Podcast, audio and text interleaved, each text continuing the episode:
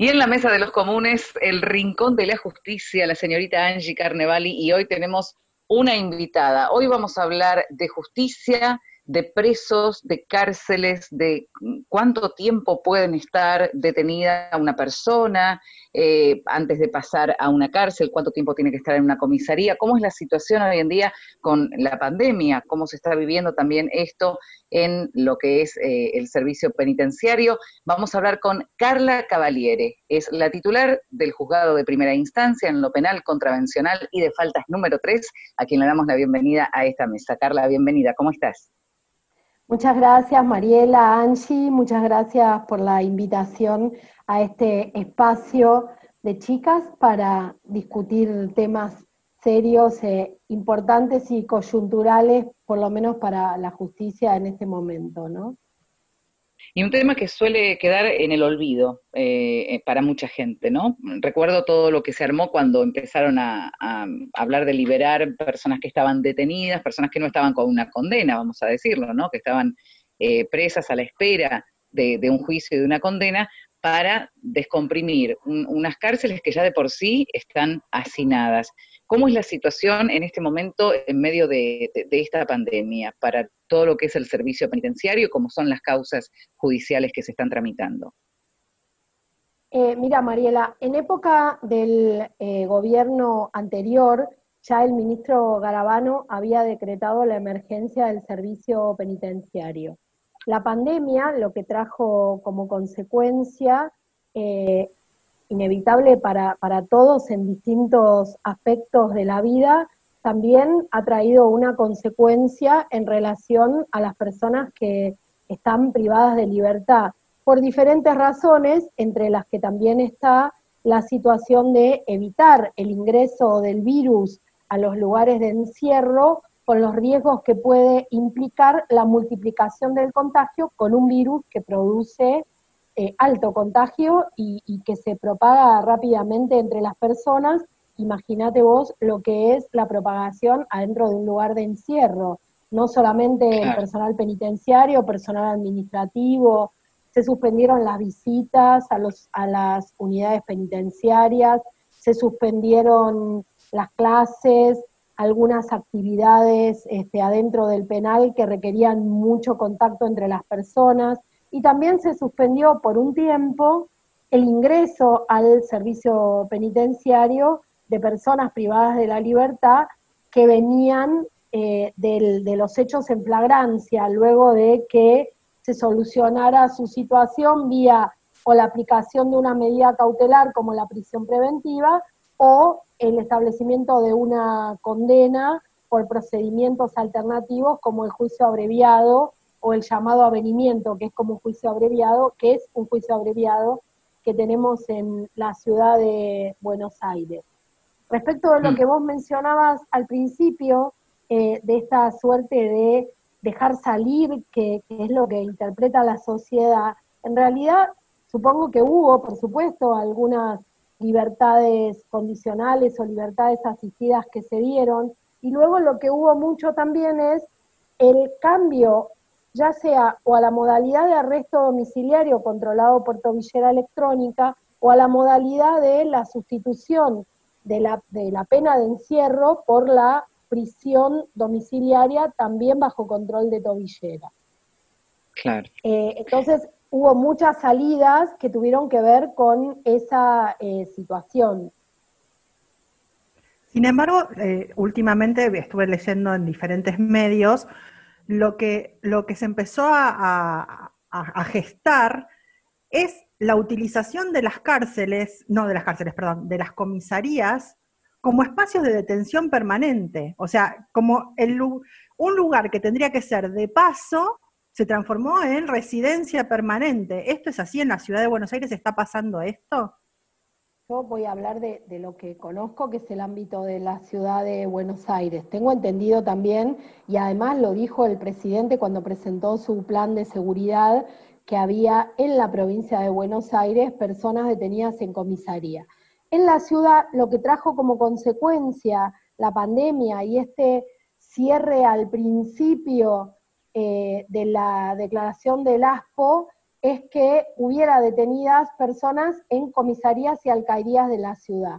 Desde hace un tiempo atrás, la memoria no me va a acompañar mucho, pero diría que los últimos dos o tres años no teníamos personas detenidas en las comisarías ni siquiera para esperar los mínimos trámites que requiere el hecho en flagrancia, es decir, la constatación de antecedentes, el trámite de averiguación de domicilio, de eh, traslado a la fiscalía o al juzgado, depende de, si estamos hablando de juzgados nacionales, criminales y correccionales, o juzgados criminales y correccionales federales, o juzgados penales contravencionales y de faltas, porque los trámites de procedimiento son distintos.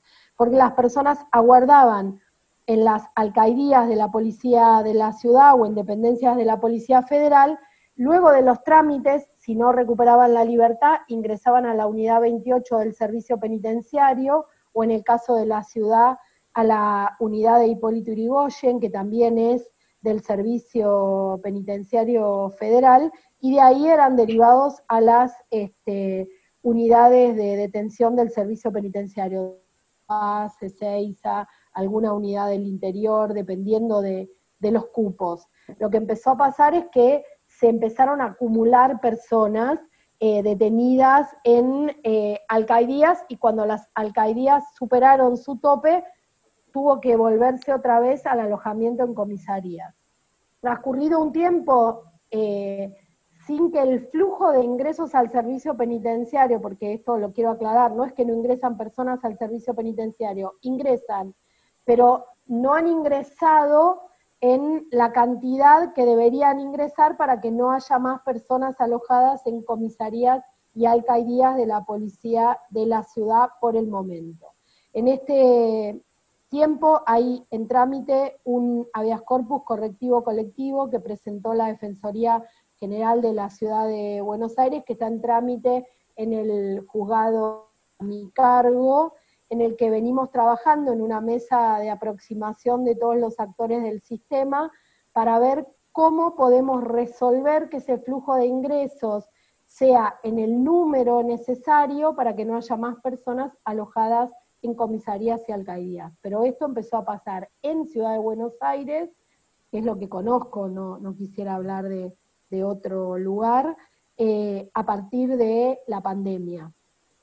O sea, es una consecuencia de estas medidas de, preventivas. O sea, una medida que supuestamente iba a ser en pos de, la salud de, la población carcelaria, terminó teniendo un coletazo negativo en otra población carcelaria. Sería una cosa así. O sea, bueno, es, es, una, es una situación complicada, porque las medidas de prevención había que tenerlas, ¿sí? Eh, y luego también hay que tener un plan para ver cómo salimos de esas medidas de prevención, no solamente en esto, en, todos los ámbitos eh, a los que, en los que tenemos en este momento atravesada la situación eh, del ASPO, que yo les soy honesta, nunca pensé tampoco que entre el 20 de marzo y el 20 de septiembre íbamos a seguir en, en la misma situación de aislamiento. El punto es que además, este, había decretado una emergencia penitenciaria porque el problema del colapso de las unidades penitenciarias no es nuevo. No es mi tema tampoco, les confieso, Mariela eh, y Angie, eh, he tomado más los establecimientos carcelarios en sí, quiero decir, ¿no? Sí, sí, sí. Eh, sí sabemos de la emergencia penitenciaria, sí sabemos que también hay lugares donde se ha cerrado la permanencia el pernocte, como por ejemplo la unidad 28, la unidad 29, y también se da otra situación y es que nosotros somos una república, por ende, eh, cada provincia tiene su jurisdicción, Marcos Paz es jurisdicción del Departamento Judicial de Morón, Ezeiza es jurisdicción del Departamento Judicial de Lomas de Zamora y Devoto es jurisdicción de Ciudad Autónoma ya sea justicia nacional, criminal y correccional o justicia penal contravencional y de faltas. Eh, entonces no hay un solo juez de habeas corpus. Hay distintos jueces que tramitan habeas corpus y no de ahora, porque el que yo tengo es una presentación del 20 de junio, pero en, Marcos, en este, Morón tramita por Marcos Paz un habeas corpus del 2014, que, eh, que está trabajando sobre cuánto, cuánto es el cupo eh, que tiene que haber para que el establecimiento responda a estándares de, que no signifiquen eh, empeoramiento de las condiciones de detención de las personas. También los internos de Marcos Paz en su momento habían presentado un habeas corpus para que no hubiera camas dobles, vale decir que las celdas fueran individuales, y lo mismo se replicó en Ezeiza. Entonces el servicio penitenciario también tiene este, habeas corpus con sentencia del juez de, de, Loma de Zamora, habeas corpus con sentencia de la jueza de Capital, habeas corpus con sentencia de este, el juzgado de Morón. Entonces, eh, también lo que, lo que implementé en la mesa de trabajo fue oficiar para tratar de trabajar mancomunadamente con los jueces que tienen eh, en este momento en trámite habeas corpus para ver si podemos trabajar en conjunto para que el cumplimiento de la sentencia dispuesta por un magistrado no entorpezca el cumplimiento de la sentencia dispuesta por otro. Eh, con muy buena receptación este, por parte de los magistrados federales de provincia con los que he interactuado en el punto de por lo menos pedirle informes al servicio penitenciario, ponerse a ver un poco eh, las, condiciones y las situaciones. Así que, eh, digamos, e-, esto, la, seguridad es un concepto que tenemos que, construir entre todos, ¿no? Y es este, y también, como vos decías, Mariela, al principio, las personas privadas de libertad, por distintas razones, ideas de la sociedad, etcétera, son eh, a veces olvidadas o como puestas en un, para la sociedad estoy diciendo, como puestas en un lugar eh, como, como lo último en la lista. Y la verdad es que las personas que están privadas de libertad, eh, es importante que nosotros atendamos su situación, es importante que lo podamos resolver. La policía de la ciudad de Buenos Aires está haciendo un, trabajo realmente eh, bueno en, punto a eh, intentar suplir en, este, en esta situación de la mejor manera posible la permanencia en alcaldías y, comisarías. Durante las audiencias que tuve de Labias, estuvo, eh, fueron convocados médicos, ¿no? Porque por supuesto no hay ninguna decisión que uno pueda tomar en estos temas, traslados seguros en términos sanitarios, eh, si se requiere o no hacer hisopados cada vez que una eh, persona tiene que ingresar al servicio penitenciario, dónde se hace el aislamiento, cómo es la condición del aislamiento. Y recuerdo que eh, estuvo la directora nacional de epidemiología en, la segunda de las audiencias que hicimos a propósito de, del habeas antes del dictado de la sentencia, y la doctora Rearte dijo algo así como que el COVID-19 nos saca de nuestros lugares comunes y por eso tenemos que echar mano de soluciones creativas que no son comunes, ¿sí? Entonces tenemos que juntarnos todos a pensar, por lo menos todos los involucrados. Lo que, lo que dije en la sentencia de, que dicté el 6 de julio es que los jueces podemos eh, brindar un, norte, es decir, los jueces podemos brindar ciertos parámetros y lineamientos para hacer un protocolo. Pero en mi opinión, y tal como oportunamente hizo la Corte en el fallo Berbisky, que se refería a detenidos en comisarías de la provincia de Buenos Aires, o como hizo otro colega de Ciudad en el caso de niños, niñas y adolescentes detenidos en comisaría, el doctor Javier Uján, es armar una mesa de aproximación de los actores del sistema, una mesa de diálogo para ver de qué forma uno eh, puede, con todos los involucrados, tratar de encontrar un camino para brindar una solución a este problema.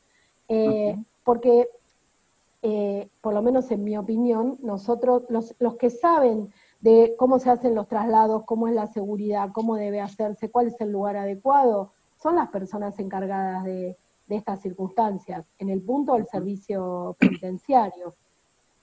Eh, y también el trabajo de la policía, entonces la mesa se armó con la Secretaría de Justicia y Seguridad de la ciudad, el servicio penitenciario, el Departamento de Alcaldía Central y Traslado de Detenidos, el mecanismo de la tortura, el mecanismo local contra la tortura que funciona en la Defensoría eh, del Pueblo de la Ciudad, la Procuración Penitenciaria, que son los dos amicus, la Fiscalía General de la Ciudad, y está en representación de, la actora, la doctora Marcela Millán, que es la defensora general adjunta de la ciudad. Y bueno, la, decisión y algunas otras y alguna otra decisión intermedia eh, que hubo que, tomar a raíz de, del aumento de los casos en flagrancia, fue comunicada también a todas las cámaras con asiento en la ciudad de los, de los distintos rangos, y lo que se está dando en este momento es que la pandemia trajo como consecuencia una disminución de los índices de, de los delitos, pero las flexibilizaciones, esta situación de cara a que la gente está saliendo más, e incluso les diría la propia vigilancia eh, a través de, los artículos 202 y 205 del Código Penal, esto es de, tener a una persona, la facultad de la policía de tener a una persona para, para pedirle el documento y el permiso, también trae como consecuencia la advertencia de la comisión de otro tipo de delitos. Entonces, eh, antes teníamos unos ingresos que iban entre 30, 40 personas y ahora hay 80, 90 personas. Entonces se ha duplicado la cantidad de ingresos porque esa disminución de, la comisión delictiva que se venía observando durante el transcurso del ASPO está cediendo. Entonces, bueno, eh, es necesario eh, ir revisando las decisiones. Es una situación que debe preocupar, pero que también debe ocupar. Y que también tenemos que pensar que no puede estar sujeta a la buena voluntad, sino que requiere decisiones acordes con estos tiempos, decisiones también enmarcadas eh, con las recomendaciones sanitarias, porque no nos podemos olvidar eh, de todos los cuidados que hay que tener y hoy para que una persona pueda ingresar en condiciones seguras adentro de la población em, penitenciaria, requiere un tiempo de aislamiento. Por cantidad de gente que hay en las comisarías y en las alcaldías, no se puede dar un aislamiento individual seguro que la persona no tenga ningún contacto con terceras personas. Por ende, esos 14 días de aislamiento se hacen cuando eh, ingresan al servicio penitenciario.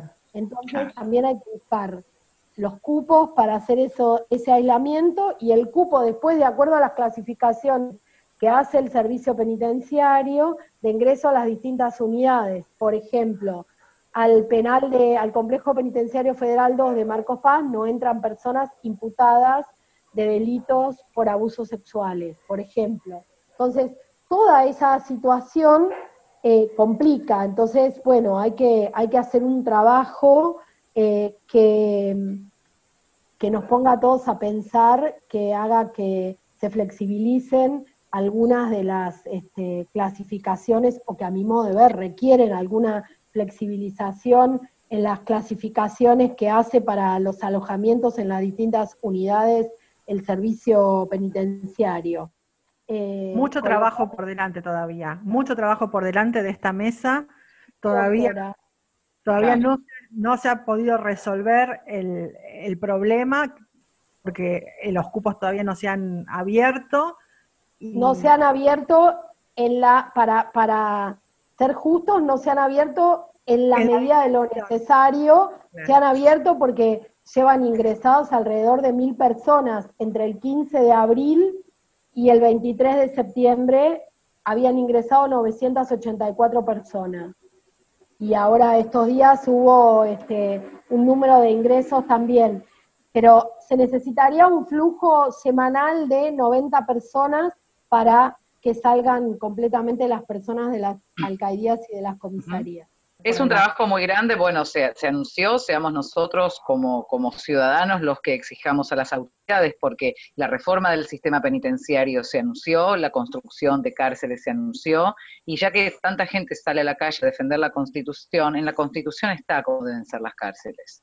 Entonces defendamos eso también, pidamos eso, exijamos que se cumpla eso. No es un pozo a donde se tira la gente. Después querés que la persona salga rehabilitada, que salga con una formación, que en algunas cárceles las personas pueden estudiar, pueden aprender un oficio, en otras son realmente el séptimo círculo del infierno. Entonces, a defender la Constitución, defendamos todos los artículos. El que dice cómo deben ser las cárceles, limpias, seguras, para la reinserción social, ese que vaya a la cabeza de todo esto, ¿no? No sé qué opina usted, doctora.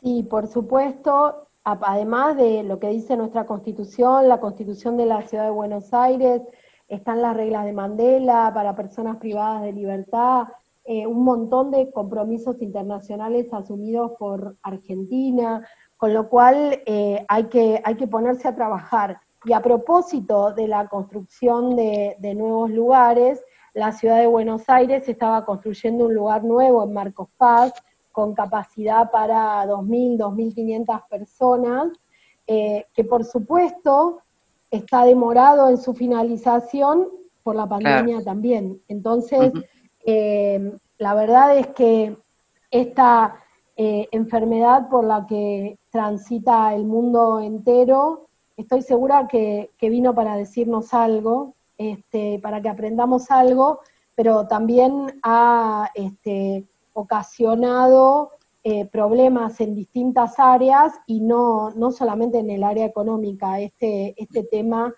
o en otras muchas, o lo que le causa, lo que le puede causar el encierro a las personas, sino que fundamentalmente en aquellas personas que están privadas de libertad y en este momento también únicamente pudiendo ver a su familia o a sus contactos en una videoconferencia o en una llamada telefónica eh, es duro también y amerita que nos pongamos a, pensar, repensar, ocuparnos y, ver cómo se puede trabajar, desde cada uno, desde sus lugares. Es importante la difusión que hacen ustedes también de estos temas. Carla, muchísimas gracias por ayudarnos a pensar, por poner este tema aquí en la mesa de los comunes. Muchas gracias a ustedes por la invitación. Hasta cualquier momento. Era Carla Cavaliere, titular del juzgado número uno de instancia, pues no. ¿cómo se dice, Anchi?